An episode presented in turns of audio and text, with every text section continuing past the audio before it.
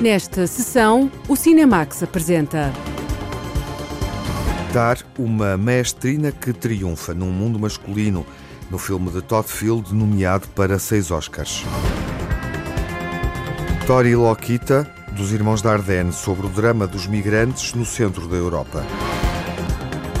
Diogo Varela Silva é convidado para apresentar João Aides, pintor, modernista, luso-moçambicano.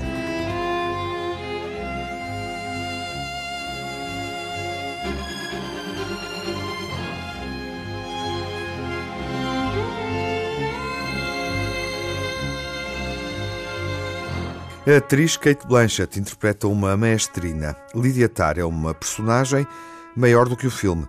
A jornalista Lara Marcos Pereira ouviu a atriz e o cineasta Todd Field quando o Tar estreou mundialmente no Festival de Veneza. Ambos explicaram a complexidade criativa e a personalidade obsessiva desta mulher. A maestrina Lydia Tarr tem um percurso invulgar apresentado nos minutos iniciais do filme. Kate Blanchett é a atriz que dá corpo e alma a esta artista que está no topo e dali já só pode descer. Lydia Tarr is many things. As a conductor, Tar began her career with the Cleveland Orchestra, Chicago Symphony Orchestra, the Boston Symphony Orchestra, until she had last arrived here at our own New York Philharmonic. In 2013, Berlin elected Tar as its principal conductor, and she's remained there ever since. Lydia Tarr has also written music for the stage and screen. She is one of only 15 EGOTs, meaning those who have won all four major entertainment awards. Thank you for joining us, Maestro. Thank you. I knew from the first syllable of the, of the screenplay, which is so beautifully wrought. Sabia desde a primeira sílaba do argumento que está muito bem escrito que era muito complexo não sabia bem o que era. É um filme de processo, por isso a experiência de o fazer foi um processo. Evoluiu e mudou, mas algo que talvez não tenha mudado desde o início e ao qual continuei a voltar é que ela é alguém alienada dela própria. Acho que talvez todos os personagens sejam e todos somos. É humano, não é preciso ser maestro da maior orquestra do mundo para ter esse sentimento. Lydia Tarr é a primeira mulher a dirigir a conceituada Orquestra Filarmónica de Berlim. Está a preparar a gravação ao vivo da desafiante Quinta Sinfonia de Mahler e está à beira do lançamento de um livro de memórias. O realizador Todd Fields, que é também o argumentista do filme, imaginou uma mulher que conseguiu tudo o que parecia inatingível e que irá progressivamente caminhar para a desgraça. Ela tem duas coisas que tem que fazer. Tem o lançamento de um livro e esta Sinfonia de Mahler, eh, com aquela que é a orquestra, e tem de lidar com uma burocracia gigantesca. É assim que a conhecemos. Ela tem forças externas eh, que a afetam e nós temos pouca informação sobre o que são e o que significam. E é então que algo acontece e a vida dela muda. Há coisas que ela nunca pensou ver antes e lugares onde nunca pensou estar, mas de alguma forma forma, talvez ela consiga ver o mundo de outra forma e eu acho que isso dá alguma esperança. How's the writing going? Not so well. I keep hearing something. A trajetória de sucesso de Lydia Tarr é feita de sacrifícios e conquistas num mundo dominado por figuras masculinas. A maestrina que ganha o respeito de todos é também uma mulher de contradições e fragilidades, inebriada pelo poder e controladora. Uma personagem de várias camadas que provoca várias sensações que vão desde o fascínio ao detestável. Ela é atormentada por alguém, por alguma coisa, pelo passado, por ela própria, por pessoas. Não quer desvendar, mas ela é alguém que pôs o passado numa caixa e, através do talento, está a tentar reinventar-se e mudar-se, ser salva e transformar-se pela música. Mas alguma coisa a atormenta. But she's haunted by something. Do you ever find yourself overwhelmed by emotion? Yes. Yes, that does happen.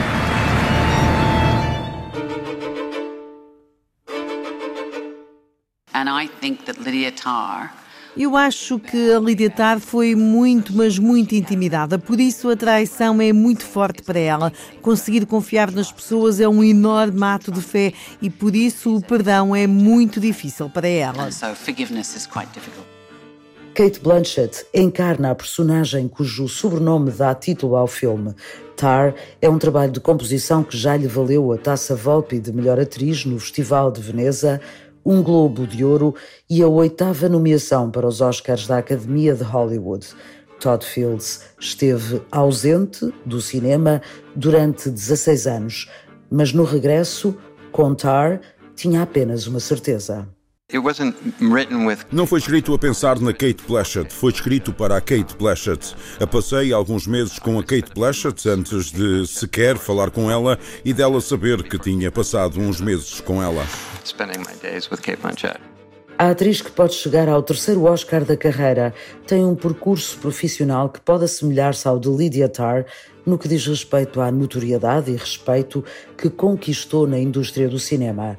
Kate Blanchett admite que os tempos mudaram desde que começou a carreira em teatro, mas sublinha também que as diferenças foram conseguidas por mulheres bravas e muitos homens que quiseram fazer diferente. Well, the landscape has certainly changed. Um, you know, in Muita coisa mudou desde os primórdios, quando entrei na indústria do cinema há muito tempo. Lembro-me do meu marido me dizer, de uma forma muito solidária, eu trabalhava em teatro e nunca pensei ter carreira no cinema. Aproveita, querida, tens cinco anos se tiveres sorte. E isso para as mulheres era verdade. Acho que muita gente tem vindo a mudar esse cenário. Não apenas atrizes, protagonistas, mas outras mulheres que aproveitaram papéis pequenos para os tornar grandes e importantes mas o mais interessante é que tivemos homens fantásticos do nosso lado a puxarem por nós. E nada disso é simplesmente em torno das mulheres, é sobre os seres humanos. O drama em torno de uma figura criada para ser complexa levanta várias questões, como a integridade dos criadores e até onde podemos separá-la da obra artística. Durante uma aula, a maestrina desmonta a música de Bach, criticada pelos jovens alunos por ser da autoria de um compositor entendido como misógino à luz dos nossos dias. Come, Max, indulge me. Let's allow Bach a similar gaze.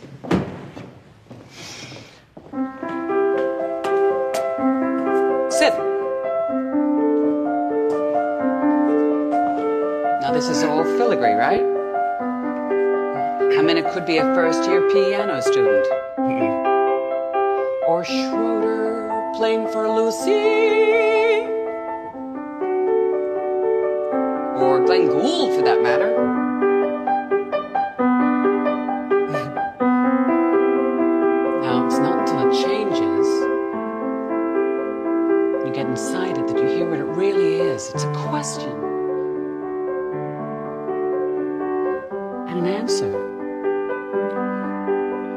Which begs another question. There's a humility in Bach. He's not pretending he's certain about anything. Because he knows that it's always the question that involves the listener. It's never the answer, right? Now, the big question for you is what do you think, Max?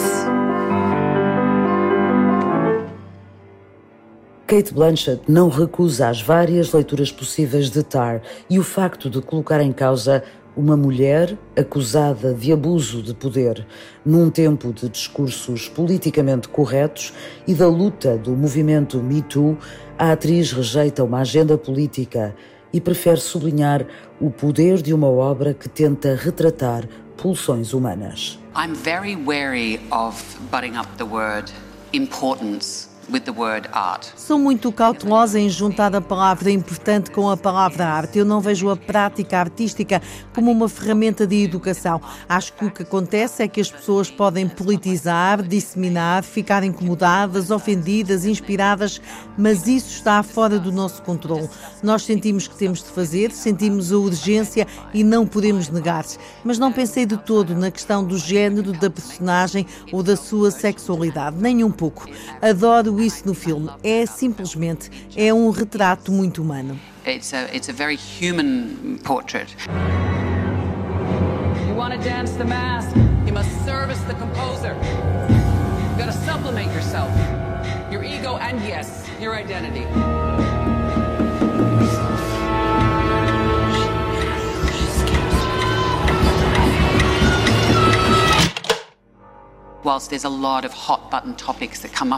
Apesar de haver muitos tópicos quentes que aparecem no filme, não é sobre nada disso.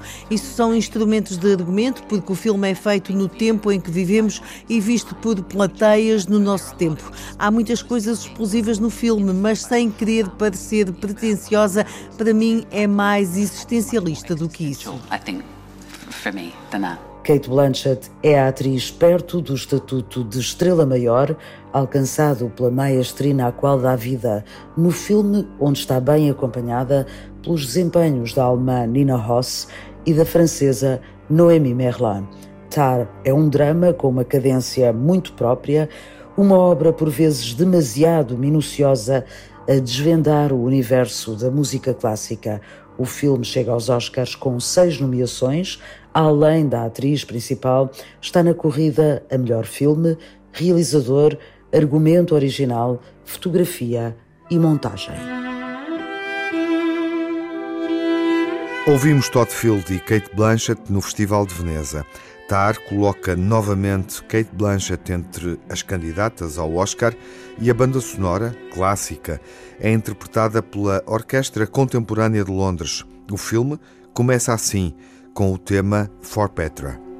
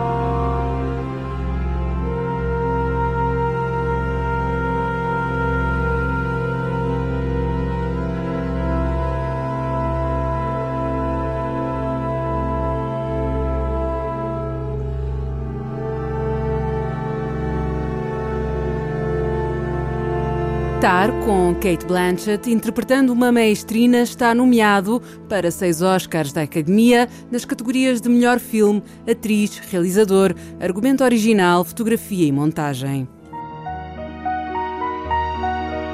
África e Europa. Dois migrantes lidam com as dificuldades de integração social e profissional na Bélgica. Eles são Tori e Lokita, filmados pelos cineastas Jean-Pierre e Luc Dardenne. Vamos conhecer melhor este drama realista premiado no Festival de Cannes através de um encontro da jornalista Margarida Vaz com os dois irmãos realizadores. No filme Tori e Lokita, Tori é um menino e Lokita é uma jovem que vai fazer 18 anos. Vêm da República do Benin chegam os dois sozinhos à Bélgica em busca de um porto seguro. Lokita, réveille-toi. Lokita Oui, j'arrive T'es sûr que vous ne voulez pas manger avant de partir Non, ça va. Toi, retour à 22h. Hein. Oui, oui.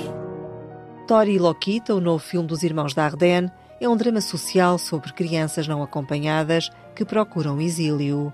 Os realizadores belgas não puderam ignorar o tema dos menores refugiados africanos na Europa. Um assunto que os sensibilizou, revela Jean-Pierre Dardenne. Tori e Lokita, sont des jeunes euh, migrants non accompagnés. Tori e Lokita são jovens migrantes desacompanhados, menores exilados. Eles vêm da África subsaariana e chegam à Bélgica via Itália. São pessoas excluídas, são estrangeiros longe de casa. São pessoas marginalizadas como outros personagens dos nossos filmes. Diria que o que nos motivou para fazer este filme foi termos lido artigos na imprensa que falavam de menores, crianças e adolescentes estrangeiros não acompanhados que desapareciam dos centros de acolhimento acolhimento de menores. Desapareciam dos radares da polícia e do Ministério do Interior. Fizemos a pergunta a nós mesmos: para onde irão? Alguns deles são arrastados para as redes clandestinas de prostituição, de tráfico de droga, de tráfico de órgãos. E dissemos para nós mesmos: esta situação não é normal. Não é normal que, em democracia, pessoas, crianças, possam desaparecer e que nunca ou raramente sejam encontradas. Tori Lokita são o rosto de muitos menores africanos que chegam sozinhos à Europa. O drama estende-se a migrantes de várias nacionalidades. É uma nova realidade migratória. O realizador belga Jean-Pierre Dardenne atribui à Europa a responsabilidade de ajudar e proteger estas crianças refugiadas. Para pessoas do Médio Oriente, do Iraque, da Síria, refugiados da Ucrânia. Neste momento, a Europa é um lugar de acolhimento e de refúgio. É um lugar de hospitalidade, um pouco variável, de migrantes que vêm trabalhar ou que estão de passagem, que estão à espera de poderem regressar a casa, que é o caso dos ucranianos. Quando a guerra acabar, a maioria deve querer voltar para o país de origem. Mas agora temos migrantes diferentes. É a primeira vez na história da migração que jovens e crianças migram sozinhos. É algo completamente novo. A Europa tem a obrigação e o dever de proteger a infância. Até à idade de 18 anos, a Europa deve permitir que as crianças migrantes possam viver sem terem de se prostituir, vender ou consumir drogas, mas infelizmente o que acontece é que aqueles que até aos 18 anos não conseguem obter os papéis para a legalização podem ser enviados de volta para o país de origem. E é isto que contamos no nosso filme. É uma das questões que o nosso filme coloca. Pode ajudar sobre quem gostaria de se debruçar sobre esta problemática, ou seja, tentar dar uma resposta. Como fazer para permitir que os jovens que iniciaram a escola e começaram a aprender um ofício possam exercê-lo mesmo depois de fazerem 18 anos? De le poursuivre au-delà de 18 ans. Je vous jure que c'est ma sœur. Sans elle, j'étais mort. Pourquoi moi j'ai mes papiers et elle, elle peut pas les avoir? Je vous ai amené tous les deux jusqu'ici. Tu dois payer. Ma mère en a vraiment besoin. Donne tes 100 euros à Justine. T'inquiète, va, il y en a 10. J'ai pas envie que tu deviennes un dealer et que t'arrêtes l'école. J'arrêterai pas. O filme Tori Lokit é uma ficção escrita e realizada pelos irmãos Dardenne. Jean-Pierre explica que desenvolveram o tema das crianças refugiadas à volta de uma história de amizade entre dois menores que se encontram sozinhos. Quando nós imaginamos que seria uma história de amizade que iríamos contar, a premissa veio do facto de que, quando se é migrante, tem de se confiar em alguém. Não se pode estar sozinho. Sozinhos, morremos. A ideia veio daí. Depois, pensámos em dois amigos, que seriam como irmãos. Um irmão e uma irmã, inventados por eles mesmos. Finalmente, esta ficção, que foi inventada por eles durante o filme, torna-se mais real, porque ela vai salvar o amigo tal como uma irmã salvaria o seu irmão mais novo. No filme, eles cantam. Uma das canções é uma canção de embalar africana e outra é a canção italiana Alla Fiera dell'Est. Estas duas músicas vão criar um elo de amizade. Eles vão cantar juntos essas canções. Quando se separarem, as canções vão recordá-los um do outro. É também uma destas músicas que usam para toque dos telemóveis. Foi para nós uma forma de construir a amizade entre eles. Tornam-se inseparáveis. Sobretudo a Loquita. Não aguenta ficar sozinha. Ela precisa do irmão. No filme, as personagens Tori e Loquita, os dois irmãos de coração, são envolvidos numa rede de tráfico de droga. Juntos cantam num restaurante a troco de comida e de algum dinheiro. As canções ajudam a reforçar a amizade entre os dois e tornam-se inseparáveis. Quand on est arrivé en Sicile, il y a eu une femme, elle nous a appris une chanson de chez elle. Alla fiera dell'est, per due soldi, un topolino mio padre comprò. Alla fiera dell'est, per due soldi, topolino mio padre comprò. E venne il gatto che si mangiò il topo, che al mercato mio padre comprò. Alla fiera dell'est, per due soldi, un topolino mio padre comprò. E venne il gatto che si mangiò il topo, che al mercato mio padre comprò. Os irmãos da Ardennes focam-se mais uma vez em protagonistas retirados de um contexto de drama social. No filme Tori Loquita, para a interpretação das personagens principais, a escolha recaiu em atores não profissionais. Luc Dardenne conta que a maior dificuldade foi encontrar alguém que também soubesse cantar. E a um moment donné, vous dites, voilà, ce sera Joël. Escolhemos Joely para o papel Loquita e Pablo para o papel de Tori. Eles não se conheciam. Nessa altura esperamos que tivéssemos feito a escolha certa esperamos que houvesse cumplicidade entre eles. Que desde o início se acreditasse que existia uma amizade a uni-los, mesmo antes de começarmos a filmar. E uma vez que foram escolhidos, depois foi ver como seria o trabalho com os outros atores. Além disso, é a primeira vez que representam. É verdade que também cantam. No primeiro casting tentamos perceber quem sabia cantar, pois se não soubessem seria complicado. Ter de cantar já fez parte do primeiro casting. De, de casting, em Tori Loquita, a história acontece na Bélgica, na região de Liège, de onde são naturais os irmãos da Ardennes. Luc reconhece que os filmes que realizam têm sempre, naturalmente, como cenário o país onde nasceram, um espaço que conhecem bem. Mas este drama poderia acontecer em qualquer cidade europeia. On a tourné comme, comme la plupart de comme tous nos autres films. Dans... Nós filmamos na Bélgica, tal como a maioria dos nossos outros filmes. Filmamos numa região belga à volta de uma cidade chamada Liège. Foi aí que filmamos, tal como tínhamos uh, feito as nossas anteriores ficções. É verdade que esta história se pode passar noutros lugares, mas acabou por uh, passar-se nesta região. É engraçado, mas quando começamos a desenvolver um argumento, a criar as nossas personagens, nós vemos-las nesses lugares. Só as vemos lá. É assim. Na verdade, não há uma justificação para esta decisão, mas as nossas personagens, quando nascem, é aqui que nascem. Je t'ai dit que dès que j'aurai mes papiers, je ferai la formation d'aide ménagère. Tu veux de faux papiers? Je te trouve direct une solution. Maintenant, tu discutes. On pourra au moins se voir le dimanche. Non. Et comment on va faire pour envoyer de l'argent à notre maman? C'est pas médecin clair, allez-y As causas sociais são uma marca do cinema dos irmãos da Ardennes. Luke revela que o maior desejo é que no final da projeção de Tori Loquita o público sinta empatia por estes dois jovens exilados e que o público experimente um sentimento de revolta contra a injustiça da sociedade no tratamento de menores refugiados. Le cinéma permet ça, le théâtre permet ça. O cinema permite isso, o teatro permite isso, a pintura também. Permite atribuir um rosto, fazer uma pessoa existir. O cinema permite isso. É isso que nós fazemos. Nós fazemos cinema. Tentamos que as personagens que colocamos no centro das nossas imagens tenham existência. Aqui, as personagens de Tori e Loquita, quisemos que fossem pessoas por direito próprio. Ou seja, temos a sensação de que quando o filme começa, ele já tinha uma vida antes da câmara começar a filmar. E quando a câmara parar de filmar, as vidas deles continuam. E isso justamente permite-nos ver os indivíduos tal como são e não reduzi-los a números, a casos ou a estereótipos. Foi isso que nós tentamos fazer, contando uma história de amizade entre um rapazinho, o Tori, e uma jovem, a Loquita. Os dois estabelecem uma amizade que vai até o ponto de se reinventarem. Unem-se como um irmão e uma irmã porque eles pensam que assim vão conseguir sair desta situação e encontrar uma solução para o problema de Lokita. Depois de duas palmas de ouro recebidas pelos filmes Roseta e a Criança, os realizadores belgas foram distinguidos com o Prémio Especial Aniversário 75 anos do Festival de Cannes, com Tori Lokita. Um drama sobre crianças refugiadas é o mais recente filme dos Irmãos da Ardennes. Sou o Jean-Pierre Dardenne, trabalho com o meu irmão Luc e realizamos o filme Tori e Lokita. Oui, Luc Dardenne. Sou o Luc, ficarei feliz de virem o filme e ouvirem a entrevista que demos na Antena 1. Nous avons donné pour Antena 1. Pourquoi moi et mon frère, on peut pas se parler au téléphone Elle est où, Lokita pas jouer au malin. Je joue pas au malin.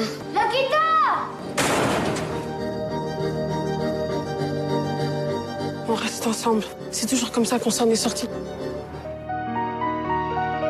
Tori e Lokita protagonizam uma história de resistência e confronto com oportunistas e uma burocracia europeia que não facilita a vida deles na Bélgica. Também é uma história de irmandade. Tori e Lokita, o novo filme dos cineastas belgas Jean-Pierre e Luc Dardenne, recebeu o prémio do 75º Festival de Cannes.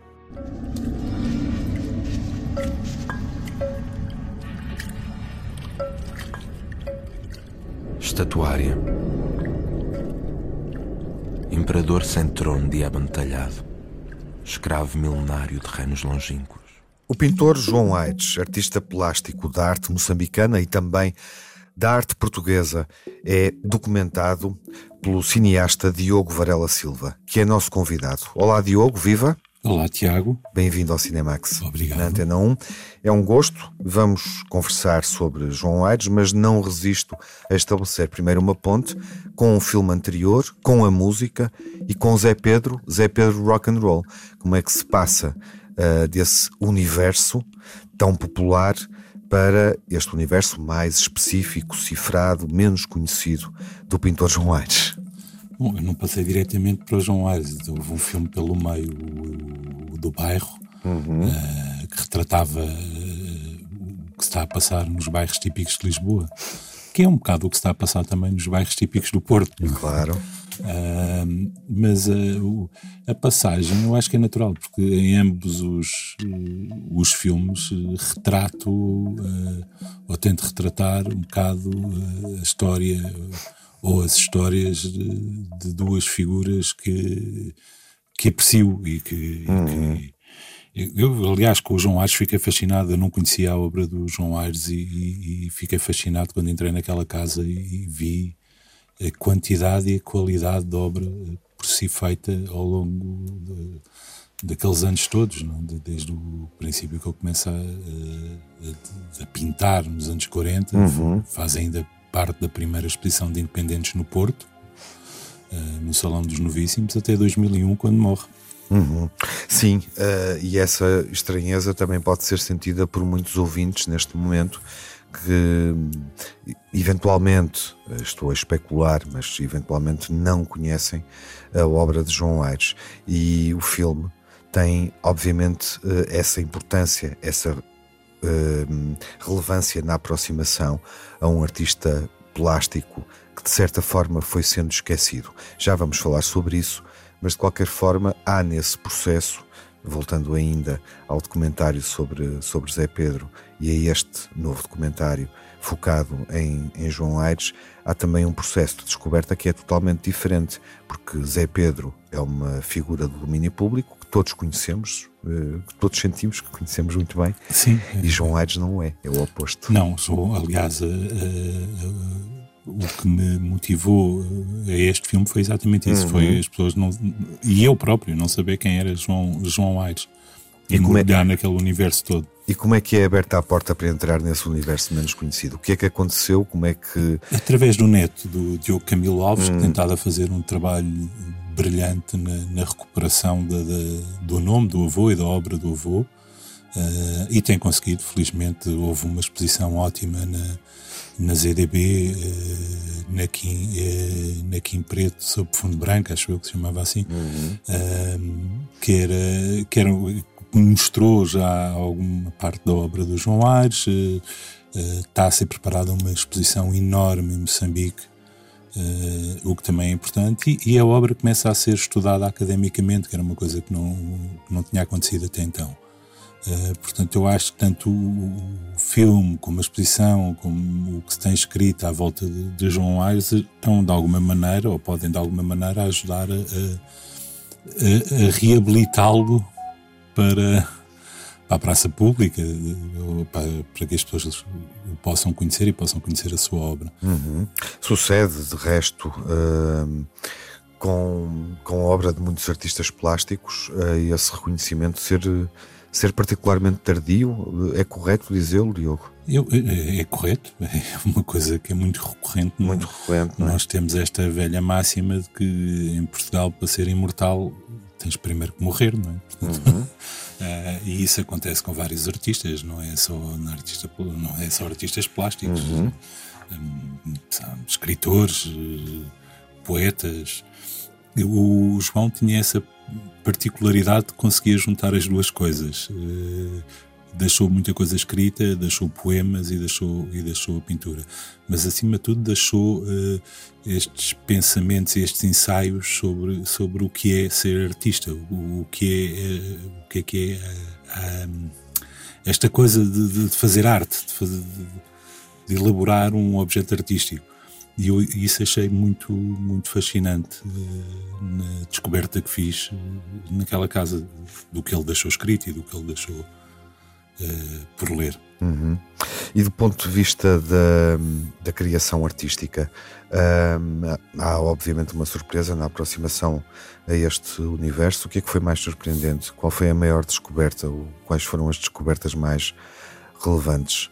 Diogo? Eu acho, assim, o que me impactou mais foi a quantidade de obra que ele, que ele produziu. Uh, a quantidade de obra e a qualidade da mesma. Uh, não estava à espera que, uh, que houvesse tanta coisa. Ele, ele, pintava, ele via isto como um trabalho. Portanto, ele pintava todos os dias e trabalhava várias horas por dia, como nós fazemos todos nos nossos trabalhos. Não é? Portanto, o dele era, era, era isso também, era pintar. Uh, e, e, achei. Fiquei fascinado. Ele pintava dos dois lados da tela para o fim, já no, no fim da vida, já pintava, dizer, pintava em tudo o que apanhava para pintar, ele pintava. E eu isso achei, achei fantástico e achei. E, e, e levou-me depois a, a, a, mergulhar mais na, na, nas várias eh, fases da obra dele. Consegues ver, há, obviamente, uma influência de Moçambique era isso que enorme, eu ia é? perguntar, é? sim. Cor, queria nós. clarificar isso também, uh, descrevendo, uh, fazendo esse esforço de descrever, de procurar transmitir uh, de alguma forma mais visual aqui, aqui na rádio a força da pintura de, de João Aires e, e, e, enfim, as camadas que tem. É, eu acho que é, é isso. A, a, cor, a cor foi, foi, foi, foi realmente o que Moçambique lhe trouxe, o que a África lhe trouxe. Apesar dele vir, e, e nota-se também que ele vem de uma escola completamente europeísta, não, não, não, uh, mas uh, não está agarrado, uh, não está agarrado nem preso a, a, tendências nem modas, não é? Quer dizer vai não, não, não se deixa enquadrar numa num compartimento pequeno, está aberto a tudo o que lhe é exterior e tudo o que vem de fora. E eu acho que isso se nota perfeitamente na obra dele. E especialmente na maneira como ele retrata, por exemplo, o povo moçambicano nos desenhos dele e, no, nos quadros dele. Acaba por ser uh, uh, o espaço, a paisagem, uh, aquilo que vê, que viveu também em Moçambique, tendo nascido em Lisboa, mudou-se para Moçambique na década de 40 do século passado, correto? Correto. Sim. isso é, isso é, é, é, que acaba por o inspirar ou por determinar aquilo que ele representa do ponto de vista plástico. Sim, eu acho que sim. Eh, ele, ele quando chega a Moçambique, rapidamente integra eh, o movimento artístico moçambicano. Eh, é professor, por exemplo, de Malagatana e da Bertina. Uh, portanto, mesmo ao de leve, uh, obviamente que também, de alguma maneira, influenciou outros, outros artistas. E, e, eu acho que esse, essa parte, se calhar, é que mais confusão faz que não tenha ficado na história, que, não hum. tenha, que, não, que as pessoas não saibam não é? da, da importância que ele também teve na formação de, de vários pintores. E pintores que nós eh, gostamos e, e reconhecemos. E reconhecemos. Sim. Sim. Um, enfim, uh, porque é que podemos dizer assim, não é? Porque aquilo foi sendo esquecido, foi sendo apagado, digamos assim, dos registros de arte moderna, portuguesa, europeia ou até africana. Eu acho que ele fica num limbo uh, com, com, a independência uhum. de Moçambique. Ele fica, ele para nós, quando volta, quando volta a Portugal, eu acho que ele para nós é visto como um pintor moçambicano e em Moçambique é visto como um pintor português, um ex-colono, uhum. portanto fica ali naquele limbo. Uh, isso, se calhar, uh, aliado a outras coisas, aliado também, se, em parte eu acredito também em algumas invejas. Uh, porque João Aires, por exemplo, ele é convidado para participar na Bienal de São Paulo e é-lhe dado o pavilhão de destaque em relação aos outros artistas que iam daqui da, da metrópole, é? como uhum. se chamava na altura. Uhum. Não sei se essas coisas. E, e esta coisa dele realmente ser independente e, e, de fazer uma vida e de vender a sua própria obra, não, não, não, não, ser alguém que, que tivesse necessidade de estar colado a galeristas ou a galerias. Tudo isso eu acho que somado ajuda a que, a que, a que não tenha sido estudado devidamente a sua obra. Uh, mas, mas é uma coisa que está a acontecer agora, portanto. Uh, a Alda Costa em Moçambique tem feito também um trabalho fantástico na, na recuperação de, de, de, da obra dele e descobrir onde é que para grande parte da obra que lá ficou. Uh, e eu acho que eu, eu, acho que as pessoas começam uh, ou, ou, seja, as pessoas que, que estão ligadas mais a este meio começam a redescobrir a obra dele e o, e o talento que ele tinha realmente, que era enorme. Uhum.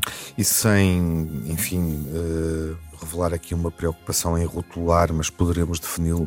Como é que o poderemos definir? Arrisco, um pintor da, da lusofonia, da diáspora lusófona, uh, em função daquilo que o filme nos mostra e também uh, em função do, do conhecimento que o, o realizador uh, ganha uh, ao entrar neste, neste universo e ao descobri-lo. como é que o podemos, enfim, classificar?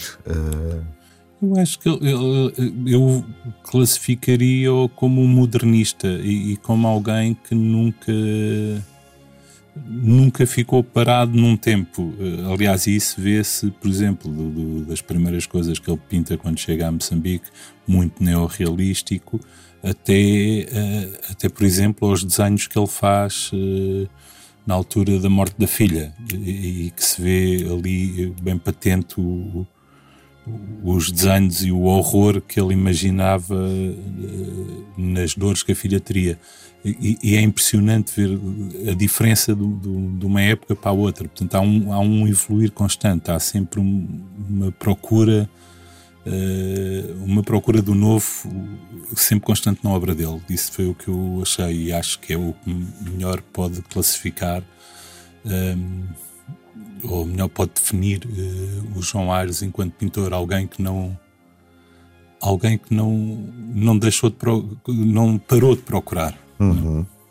E há uma casa que é determinante no filme, não é? É uma personagem, aquela casa Exato. é uma personagem do filme completamente, Vamos... a casa é fascinante, não é? Eu gostava, eu gostava de ter uma descrição mais... eu nunca tinha entrado numa casa... Mais radiofónica, mas cinematográfica, Diogo. Eu, eu nunca tinha entrado numa casa com tantas obras de artes. Hum. Nós entramos e parece, parece que estamos que a casa é feita de telas, não é? Tens uhum. desenhos em todo o lado, pinturas em todo o lado, amontoadas umas em cima das outras, é, acaba por ser quase caótico, uh, mas um caótico bonito. Uh, e, e, e, esse foi o primeiro impacto que eu tive quando entrei naquela casa, é? conhecer a obra de alguém que eu não conhecia e de repente és, és eh, absorvido com, com aquelas telas todas, perdes-te lá no meio. Uh, uh, e é o trabalho que o Diogo Camilo Alves, o neto do, do João Aires, tentado a fazer é fantástico de, de, de catalogar, de, de, dividir a obra por épocas, de todo aquele trabalho de, quem, de quem está a tratar um acervo daquela dimensão que isso é fascinante também, não é? Uhum. E aquilo acontece em louco na casa onde ele vivia e onde, e onde ele tinha o ateliê, onde ele pintava. Portanto, é óbvio que o filme não é só o João Aires, é também a casa e é também o trabalho uh, quase uh, quixotiano do, do, do, do Diogo em, em, em, preservar tudo aquilo. Não é? Uhum. Uma casa que está uh, em Sintra, Valde Lobos. Está em é? Valde Lobos, sim, ao pé uhum. de Sintra, no meio de, das árvores e no meio daquele ambiente todo uh, quase fantasmagórico. Isso, isso também determina uh, a relação que é estabelecida do ponto de vista cinematográfico com a descoberta da presença, enfim, espiritual de, de João Aires. Diogo vai ser uma missão uh, continuar a desbravar este caminho com um filme, não é? Debaixo do braço, uh, procurando tornar João Ares mais universal. Eu espero que ajude. Gostava muito se conseguir que mais pessoas saibam quem é João Ares e queiram descobrir a, a sua obra. Fico muito satisfeito se o meu filme ajudar eh, para isso. Uhum. A mim ajudou-me. A mim ajudou-me a descobrir e, e, a ficar realmente rendido à, à obra dele. E para já uh, existe a possibilidade de o fazermos enquanto espectadores de, de cinema, uh, nesta altura em que o filme é exibido. Diogo, obrigado. Obrigado, meu Tiago. Pela presença nesta edição do Cinemax. João Aires, pintor independente, um documentário de Diogo Varela da Silva sobre o artista plástico luso-moçambicano, estreou no DOC Lisboa e está em exibição em cinemas selecionados de Lisboa e Coimbra.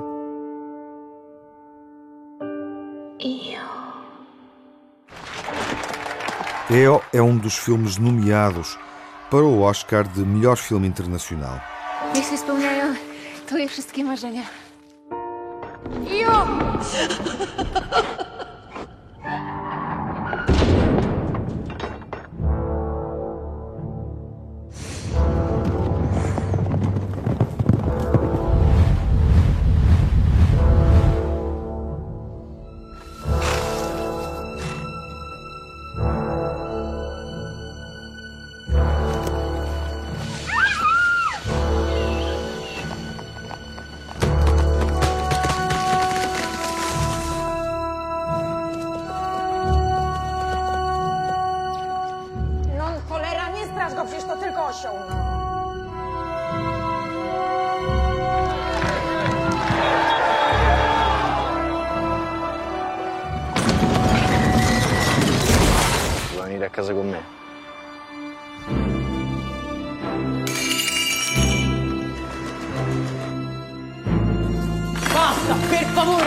basta!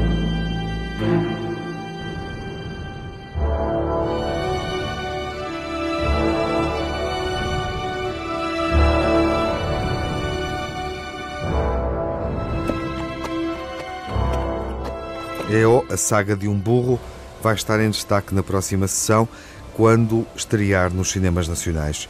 Até lá, fiquem bem. Saúde.